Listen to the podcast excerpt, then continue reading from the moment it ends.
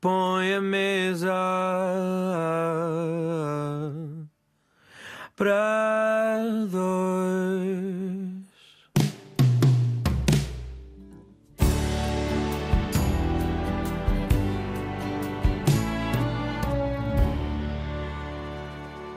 Viva, reservei mesa para dois, mais uma vez com um bom amigo que vai jantar comigo. Meu nome é Pedro Miguel Ribeiro e hoje tenho como convidado, e é um privilégio, Zé Pedro Vasconcelos. Diria ator, mas posso dizer também empresário, olivicultor, também cabe. Cabem muitas profissões aí, Zé Pedro, cabem muitas facetas. Qual é que preferes? Hum, sabes que. Olá. Olá. Obrigado pelo convite. Entra-se assim à bruta, não é? sabes que hum, gostamos sempre daquilo que estamos a fazer. E, portanto, eu nesta fase, em outubro, gosto de ser azeiteiro, lagareiro. E, portanto, este mês hum, estou aqui contigo enquanto uh, produtor de azeite, que é uma coisa extraordinária. Extraires um, óleo de, de um caroço e de um bago de fruta. E, e, é um alimento milenar ainda por cima. É uma, é, ao mesmo tempo faz uma espécie de arqueologia quando faz azeite. Sim, e, e há uma magia e, e, sobretudo tem, tem a ver com, com uma paixão que, que eu aprendi em viver no campo. O tempo no campo uh, deixa de ser o tempo do calendário e passa a ser o tempo dos ciclos da natureza. Uh, não sei muito bem o que isto quer dizer, mas sei que em abril tenho as minhas rosinhas de Santa Teresinha, em janeiro tive as laranjas, depois tive os limões, uh, chego a setembro e tenho que olhar para as oliveiras, porque antigamente uh, fazia-se o azeite em dezembro, mas uh, o mundo mudou e, portanto, até o azeite se faz mais cedo. Era, era isso que eu te ia perguntar: e se esse calendário continua igual ao que era de antes ou se as alterações climáticas já te estão a pregar partidas? E se estás a ter que lidar com isso também? Eu, eu já cheguei e as alterações já lá estavam, portanto. Mas há, há, há uma. Há uma coisa que se diz no campo que é a frase os antigos Antigamente fazia-se assim. E isso é muito curioso porque quando falas com um enólogo uh, que estudou bastante a arte de fazer vinho e há, há muito de ciência na transformação de, dos produtos alimentares, uh, uh, eles dizem-te guia-te pela ciência e chega à casa e ouve o teu avô. Portanto. guia-te por aquilo que, que a ciência te traz e que as alterações climáticas te exigem, mas depois houve sempre quem já tem as mãos no campo há muitos anos. Mas é assim um bocado também na vida, não é? Se não estamos sempre a confundir conhecimento com sabedoria. Se só ouvires a ciência e não ligares aos afetos, se só ouvires a inteligência factual e não, não ouvires a inteligência emocional, estás perdido, não é? Sim, e sobretudo porque hoje já, uh, já não ouvimos quase nada. Ouvimos uh, o soundbite, lemos a parangona, lemos a primeira imagem que nos aparece no telemóvel e, e, e, não temos tempo para ler mais nada. Portanto, estamos a ser cilindrados por uma, por uma alteração climática que é também nossa, na nossa cabeça. Nós alterámos-nos no nosso poder de nos concentrarmos sobre as coisas. Eu acho que é preciso conhecer-te para perceber esta faceta tua. Tu és um homem extraordinariamente preocupado com o mundo, com os temas sérios, com a informação, com o sentido da, da, da política, com o sério debate, uh, e és muito mais um, um, homem de causas do que às vezes parece. Tu preocupa-te que às vezes a tua a percepção pública que as pessoas têm de ti seja só mais do humorista, do comediante, do tipo bem disposto e não tanto do homem verdadeiramente preocupado com as questões do mundo? Uh, já me preocupou. Porque esse és tu. Tu és um, uma pessoa verdadeiramente preocupada com o estado do mundo. Eu acho que nós somos. somos uh somos um, uma espécie de um mosaico que se vai partindo em bocadinhos muito pequeninos e que depois vamos tentando, na medida em que vamos envelhecendo, vamos tentando voltar a colar esse mosaico da forma que, que achamos que somos nós originalmente. Eu, eu explico-te isto. Acho que uh, essa coisa de ser, de ser um defensor de causas já não sou no sentido em que não, não sinto necessidade nem urgência de defender nada. Isto é, é, é, a fase em que estou porque ando tão assustado com o mundo e assusta-me tanto a intransigência, a opinião do outro, a ausência de debate, que eu, por defesa, hum, voltei-me mais para o azeite e, e deixei de. Não sei se eu acho que o azeite pode ser uma causa e, e produzir uma coisa uh, palpável, mesmo que seja um óleo, também pode ser uma causa. Mas, mas eu aí acho que estás a tocar num ponto que é muito importante diz-se um homem deve plantar uma árvore, fazer um filho, escrever um livro. O livro não sei se escreveste, mas para lá caminhas com certeza. Agora, filhas, já vais em três. Sim. Uh, e, árvores, e, e árvores centenas. são centenas. Sim. Tu já mais do que compensaste. Plantar árvores é uma causa. Uh, tu, tu, acabas por, uh, através do, do, do, empreendimento todo que tens no Alentejo, seja a parte agrícola, seja a parte hoteleira, etc., há muita gente de quem tens que cuidar no teu mundo. Sim. Isso é cuidar de um quintal muito grande, isso é contribuir. Eh, sim, eh, eu acho que eh, nós hoje temos que ter a noção de que o tempo é eventualmente a única coisa que não podemos comprar e que, que, perdemos imenso tempo na nossa ausência de gentileza, na nossa ausência de, de, sermos bons uns para os outros. E esse é o exercício que temos que fazer e que, que eu faço com as equipas com quem trabalho. Epá, mas a natureza obriga-te a um grau de solidão muito interessante. E é engraçado quando és uma figura que se expõe e que ganha a vida. Uh, voltando à tua pergunta, uh, as pessoas têm muito a ideia de, do grande maluco. Uh, é curioso que eu fiz uma coisa há 20 anos, e já passaram 20 anos, que se chama Os Batanetes. gostei imenso de fazer e na altura não tive a noção do que estava a fazer. E é curioso que depois de teres entrevistado N figuras, teres eh, estudado N assuntos para teres conversas eh, que queres que sejam interessantes ou pelo menos giras. Mário Soares, Jeremy Irons, quer dizer. Uh, tantas, tantas, Pereira, tanta gente. Tanta gente. E depois és recordado por seres um homem com cabelo oleoso, manco e que tinhas uma mercearia uh, tipo loja dos 300. Isto é um grande ensinamento para a vida, porque tu nunca, uh, aquilo que espelhas nos outros nunca é bem aquilo que tu esperas. E, portanto, eu estou nesta fase de azeiteiro, a colar caquinhos, porque tenho muito orgulho em ser batanete e também tenho muito orgulho em ser azeiteiro uh, e também tenho muito orgulho em, em tentar, quando faço televisão, ou quando comunico, hum, fazer aquilo que, que é esperado, que é serviço público, que é teres uma balança bem medida. Mas não é fácil. Estamos a viver tempos uh, muito. Uh, tempos deste tempo.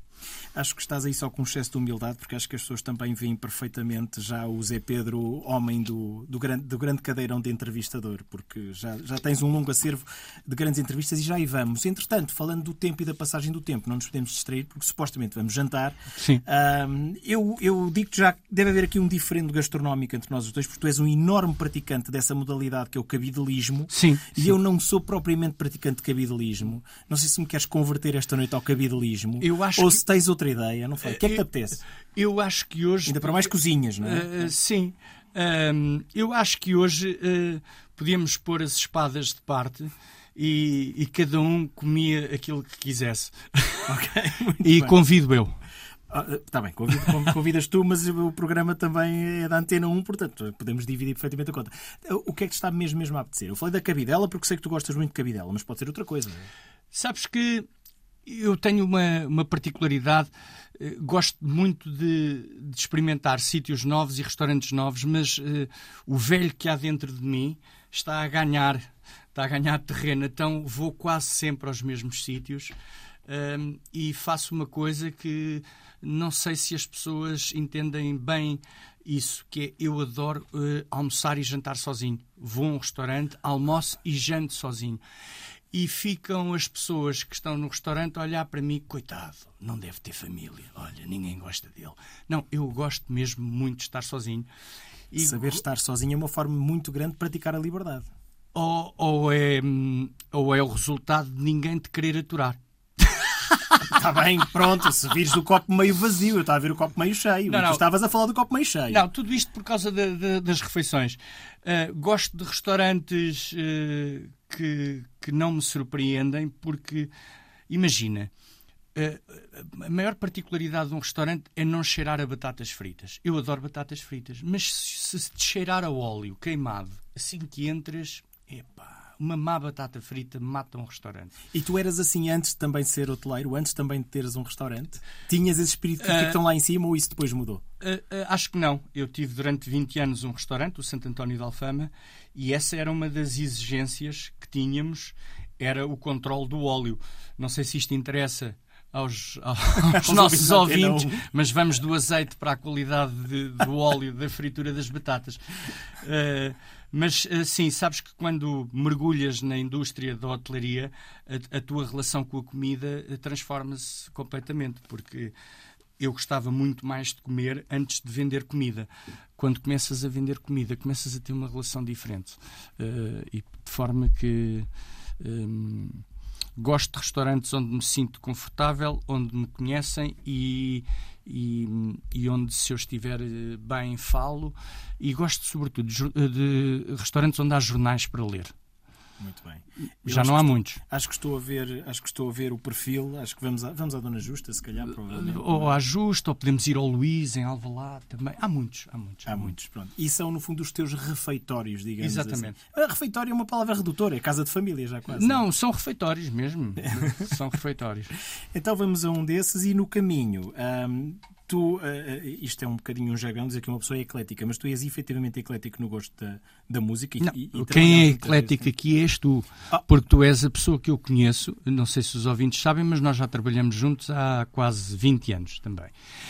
E tu tens uma cultura musical acima da média, como todas as outras, mas a da música destaca-se no trabalho que tu fazes porque a comunicação cada vez mais depende dessa cama uh, e a rádio então é, é fundamental o poder da música e tu conheces tudo.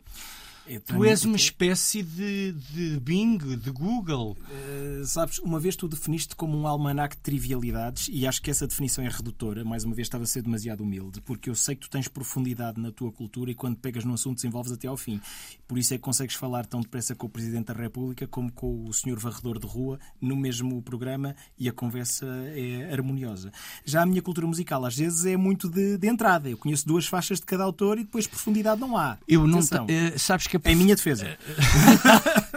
Não, e já trabalhámos bastante. Uh, uh, e, e, trabalharemos sempre que tu queiras. E sabes que é assim.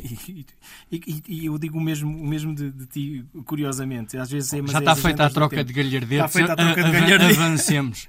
Estamos à conversa nesta mesa para dois. Zé Pedro, uh, a tua estreia, curiosamente, eu quase podia engatilhar já aqui outra canção.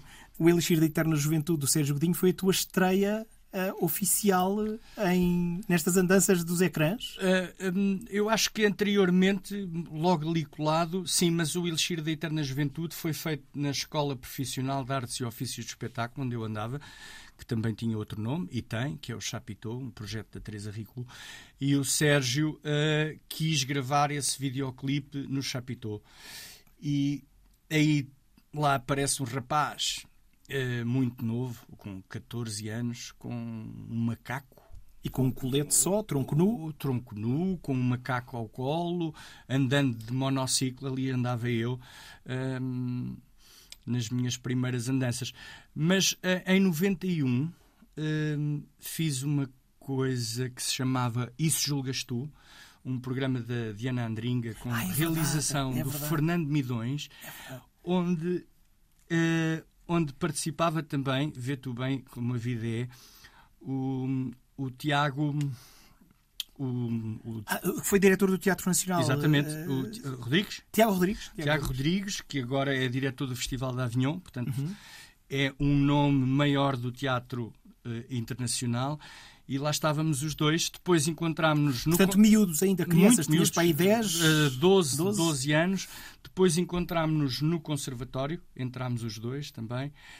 Eu acho que desisti primeiro que o Tiago, fui, fui trabalhar, o Tiago desistiu mais à frente, mas julgo que também não concluiu o conservatório. Não deixa de ser curioso, porque o percurso académico Uh, e o percurso do ensino, digamos assim, levou-te pelas artes do, do, palco, mas desistir do conservatório, pelos vistos, acabou por ser essencial, quer para ele, quer para ti. Uh, qual, sabes, qual, era a questão? Uh, Encaminhava-te para um tipo muito não, formal de teatro? Tinha muito a ver com eh, eu fiz três anos de, de ensino artístico e há, há um há um início, uma descoberta no ensino artístico eh, que quando chegas ao conservatório, se já o fizeste, sentes que de alguma forma estás a repetir um processo. Sendo que é das coisas mais difíceis de se ensinar a alguém é um ofício artístico. Não digo um carpinteiro ou um luthier, mas quando o teu corpo é a própria ferramenta, é muito complicado, porque uma má indicação, um mau professor pode, de alguma forma, condenar o percurso uh, artístico de um aluno. Torna-se castrador, depois. Pode ser impenante para sempre. Pode ser sempre uma guitarra que não consegue ser afinada porque o braço está empenado.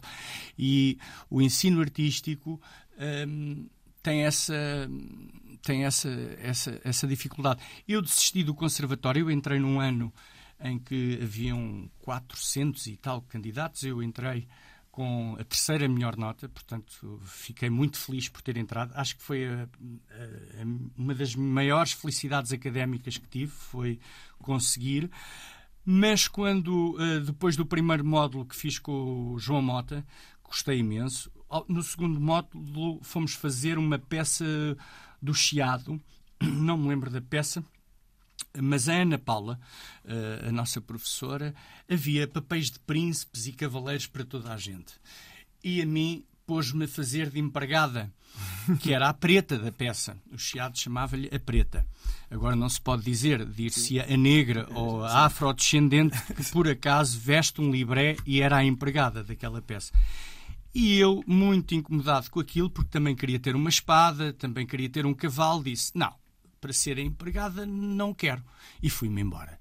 Entrei às 9h15 e despedi-me da turma, despedi-me da Ana Paula e disse: Foi um gosto andar aqui, mas vou desistir. Toda a gente ficou assim: Não, isto não está a acontecer, mas aconteceu. Uh, é daquelas decisões. Nós costumamos dizer se não te deves arrepender do que fizeste, só te deves arrepender do que não fizeste. Portanto, não te arrependes naturalmente dessa decisão. Porquê é que quiseste ser ator? Para poderes fazer muitas coisas? Porque se há, se há característica que eu, que eu te reconheço, e qualquer pessoa que te conheça vai perceber isto, é que tu fazes bem tudo aquilo que tu proponhas fazer, praticamente. Uh, tu consegues desempenhar bem qualquer profissão. Uh, um eu finjo muito bem. Finge muito bem, mas consegues e... fingir durante algum tempo, é isso que é preocupante. Sim, sim. não, mas uh, com o tempo vais fingindo cada vez mais. não, no cinema, na televisão, consegues sempre fingir durante 3 minutos. O que aplicado a outras áreas da vida pode não ser mau, 3 minutos, mas é, é, é, um pleno fingimento. Eu acho que fui, uh, uh, escolhi no início da minha vida esta profissão porque eh, eu acho que todos os atores ou todos os artistas, em última análise, querem apenas eh, que gostem deles, querem ser amados. E eventualmente no meu percurso pessoal, eu saí de casa muito cedo, saí de casa aos 17 anos, emancipei muito cedo, nunca mais voltei. Um, e eventualmente foi isso. Foi uma fuga para, para que as pessoas me aceitassem eh, com todas as minhas particularidades. E o Zé Pedro de hoje em dia, também homem de família, com as filhas a crescer, já a ter que projetar nelas as preocupações de o que é que elas vão querer ser, quando é que elas vão sair de casa, essas coisas todas. Uh, Sentes-te amado, se calhar uh, completou-se esse reconhecimento. És amado de outra maneira, porque uh, és amado amando. E, portanto, quando amas muito, uh, há inevitavelmente eh, é um jogo de cá para lá, portanto é um ping-pong. Há reciprocidade. Claro, sim. claro. E, e sobretudo porque também eh, seres pai uh, aprendes, não é? Eu tenho uma filha com 19 anos, tenho outra com 10 e outra com 12 eu há 20 anos não era o mesmo pai que sou hoje e, portanto, uh, até aí vais, vais lá está, uh, vais colando os teus, o teu mosaico para tentar seres aquilo uh, que desejas ou é sempre uma projeção, não é? Ser pai é uma projeção ao contrário uh, daquilo que tiveste, mas depois acabas inevitavelmente por uh, cair nos mesmos erros e, e seres muito semelhante àquilo de onde foge. Mas tu não consegues fazer nada sem um bom instinto e sem um bom fundo, no que diz respeito a seres amado verdadeiramente e a saberes instintivamente o que dizer, a palavra certa na altura certa. Isso chama-se empatia. Tentando contextualizar muito rápido, eu quando editava as peças do, do Vai Saber e Nada, eu via às vezes quatro horas de material Sim. gravado por ti, porque é a arte de transformarmos juntos quatro horas de material em oito minutos de peça. Uh, estou a falar das que gravaste com o Dino de Santiago e eu recomendo que vejam este programa, porque estamos a falar da Cova da Moura, Estamos a falar de um bairro maldito durante muito tempo. E tu e o Dino transformavam aquilo em luz, ou, ou melhor, descobriam a luz que aquilo tem. Ou mostrávamos. Mostravam, mostravam éramos, a luz que aquilo tem. Fomos só eh, uma moldura de, da beleza de um bairro que tem vida. E os bairros eh, já não têm roupa estendida hoje em dia. Eu lembro-me de estarmos juntos a ver o resultado destas peças, estarmos a, a, a ver o processo não era possível, de facto, transmitir essa energia e ver a Cova da Moura daquela maneira se quer tu, quer o Dino, não tivessem essa boa onda necessária. Uh, descobrir a beleza, mesmo nas coisas que parecem estar envelopadas no betão ou, ou, ou às vezes no lixo, uh, ah, um... é a arte da vida? A arte da vida será, uh, sim, é, é, é ver que há vida e que há bondade em todo lado. Nós, genuinamente, uh, tendemos a ser bons e eu acredito que as pessoas uh, pratiquem isso com muitos erros e muitas falhas. e ali, eu, eu tenho uma relação particular com a Cova da Moura porque havia um, um amigo da minha mãe que, que, foi uma figura, era quase um tio, que se chamava Eduardo Pontes. E o Eduardo Pontes trabalhava no SIDAC, que era um centro de documentação de estudos africanos em Lisboa. E juntamente com a Anne, a mulher dele, fizeram a Associação Moinho da Juventude. Uh, portanto, estamos a falar de um casal que vai morar para um bairro clandestino uh, no final dos anos 70, princípio dos anos 80, para ajudar aquela comunidade de Cabo Verde que, que vivia é, completamente ostracizada. E esse, esse Eduardo Pontes, até à minha quarta classe, oferecia-me sempre a mochila uh, do arranque de cada ano. E, portanto, uh, as coisas são como são e a vida tem estas voltas. E para mim, voltar à Cova da Moura e, e quando lá estivemos há anos já se estava a reformar, o Eduardo Pontes já morreu, entretanto, mas Portanto, as coisas não são assim tão, tão longínquas. E sim, a bondade está em todo lado. E eu calculo mesmo que a bondade esteja mais na Cova da Moura do que em outros códigos postais. Sim, se calhar não nos vamos alargar muito, mas serão códigos postais de muito, metros quadrados muito caros, provavelmente. Não, e, e, curiosamente, se fores à Cova da Moura, hum, há um sistema de videovigilância eh, à volta de todo o bairro. Hum, mas se for, se calhar, à Quinta da Marinha, não há um sistema de videovigilância em todo o bairro, há em cada casa. E é curioso eh, percebermos que até a noção da escala da videovigilância diz muito de quem lá mora. Belo pensamento. Uh, sei que recordar de Cabo Verde é sempre recordar de coisas boas. Férias, Cabo Verde férias. continua a ser. Raio luz, sentado na borró iluminando o caminho. Pá, eu Cabo Verde tem uma particularidade. As pessoas têm que ir a Cabo Verde, primeiro porque podes sair de Lisboa em janeiro e chegas a Cabo Verde e estão sempre 26 graus. És sempre tratado hum, de uma forma extraordinária. Sabes que os portugueses são tratados uh, de formas diferentes em África. Eu não conheço muitos países africanos, mas tenho essa experiência de conhecer Cabo Verde, onde vou em família recorrentemente e depois conheço outros. Uh, mas sabes que, por exemplo, uh, chegas a Zanzibar, que foi um interposto de escravos, uh, foi dos sítios onde os portugueses pior se portaram, ou portaram-se na medida que era aquilo que acontecia naquele período histórico, e o teu passaporte não é bem visto. As pessoas de Zanzibar não gostam de portugueses.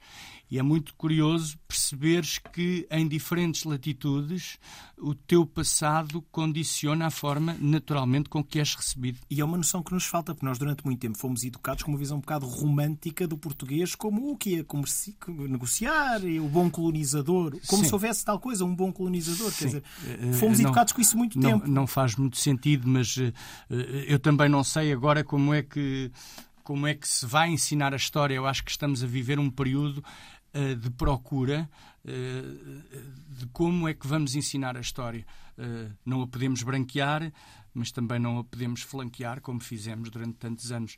Até porque não temos noção. Eu estava a ler uma coisa aqui há uns dias. houve um, um, historiador que escreveu um livro sobre as condições de vida dentro das naus. Epá, tu não imaginas o que aquilo era. Uma desgraça. Uma desgraça. Uh, condições de higiene zero. Aquela malta. Uh, primeiro levavam animais vivos e depois aquilo. Doenças, bichos, comiam muitos ratos. havia, havia pessoas a quem isso fazia muita confusão, mas depois a fominha apertava com a vantagem de quem comesse ratos não tinha escorbuto, porque o ratinho lá tinha um bocadinho de vitamina C e, portanto. Um... As condições jornais eram basicamente deploráveis e era preciso coragem para andar lá também. Quem é que ia? Quem é que ia? Há aí um potencial de, de uma ficção histórica. Uh, a nossa história é mesmo muito rica. Uh, eventualmente, se tivéssemos um mercado audiovisual com mais força, com mais espectadores, as nossas ditas descobertas seriam e essas viagens seriam incríveis. Sabes que, em teoria, não podias levar uma mulher para alto mar, porque uma mulher dentro de um, de um navio dá azar, mas uh, havia muitas que iam e que viviam escondidas dentro das camarinhas dos, dos comandantes e dos capitães e dos senhores e viviam ali fechadas. Portanto, estás a ver e viagens que poderiam demorar entre 8 a 16 meses. Nunca sabias muito bem quando é que chegavas. É um mesa para dois com José Pedro Vasconcelos e, como eu imaginava, a conversa alarga-se e vamos por aí fora. Falámos muito de Cabo Verde, se calhar podíamos estar a comer uma cachupa também, mas sim, estamos sim. aqui com, com. Cachupa refogada. Cachupa refogada. Sim, exatamente. de um dia para o outro. Com...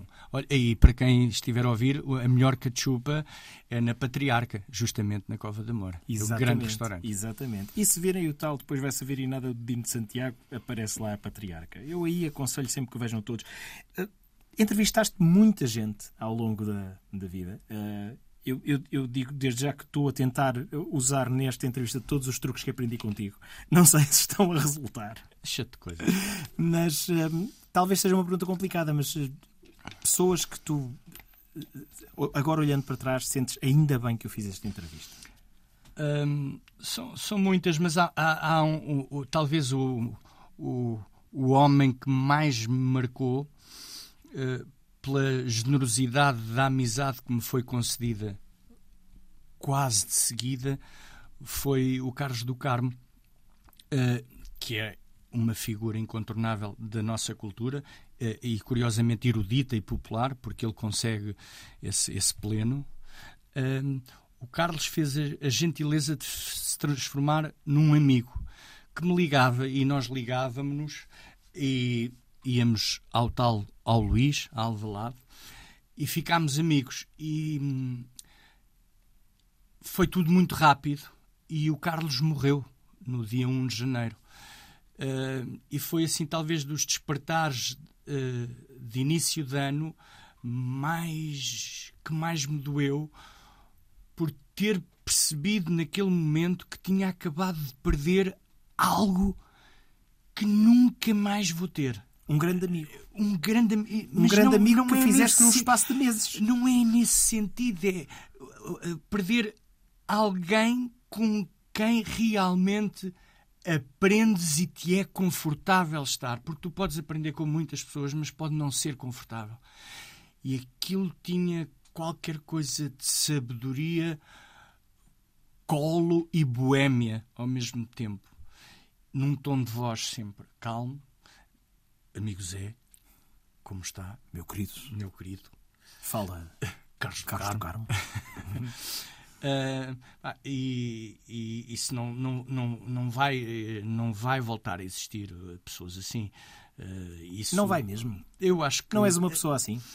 Não, epá, não, não. Sabes todo. que eu acho que uma das razões pelas quais eu sei bem do que estás a falar, porque eu, mais uma vez, lá está, eu era assim uma espécie de um espião, porque eu ia vendo as gravações. Sim. E eu tenho noção da química que ali existiu e acho que tenho noção porquê. Ele era erudito e popular, mas tu também és. Pois, mas eu eh, Via ali muito ponto de contacto. O, o, e o Carlos tinha. Uh, eu vivi uh, uh, numa zona de Lisboa, Travessa de Santana, que é ali ao pé do Hospital São José. Portanto, uma zona com muitos elétricos, a 150 metros do Teatro Nacional, no Rocio. E a música do Carlos, uh, de alguma forma, faz parte de uma memória uh, que eu tenho de uma cidade que já não existe e de uma cidade à qual eu acrescento cheiros. Para mim, a minha memória mais importante é o olfato. Já te falei do óleo das batatas.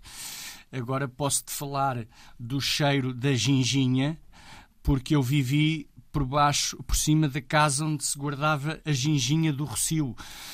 Uh, e também estudei uh, junto a uma escola uh, ali na, na Rua da Palma, onde havia a torrefação do café negrita. E, portanto, o cheiro do café torrado. esta coisa das memórias, para mim, prendem-se com a música e com os, os cheiros. E, portanto, o Carlos eu tinha e tenho uh, numa Lisboa que já não existe e que eu preservo para mim e que onde há cacilheiros, há marujos, há morangos à venda, há fruta e há crianças e, e roupa estendida. Já não há roupa estendida. Falámos de Carlos do Carmo e é uma ótima maneira de terminar esta mesa para dois, para sobremesa. Logo veremos o que há. Sabemos é que vamos voltar para a casa de Cacilheiro. Ficamos assim, fica muito bem. Vamos deliciar-nos com o café, com a sobremesa e se calhar com algum xiripiti já agora, com este Cacilheiro. Zé Pedro Vasconcelos, muito obrigado. Foi a mesa para dois. Cá voltarei brevemente com mais um amigo ou uma amiga.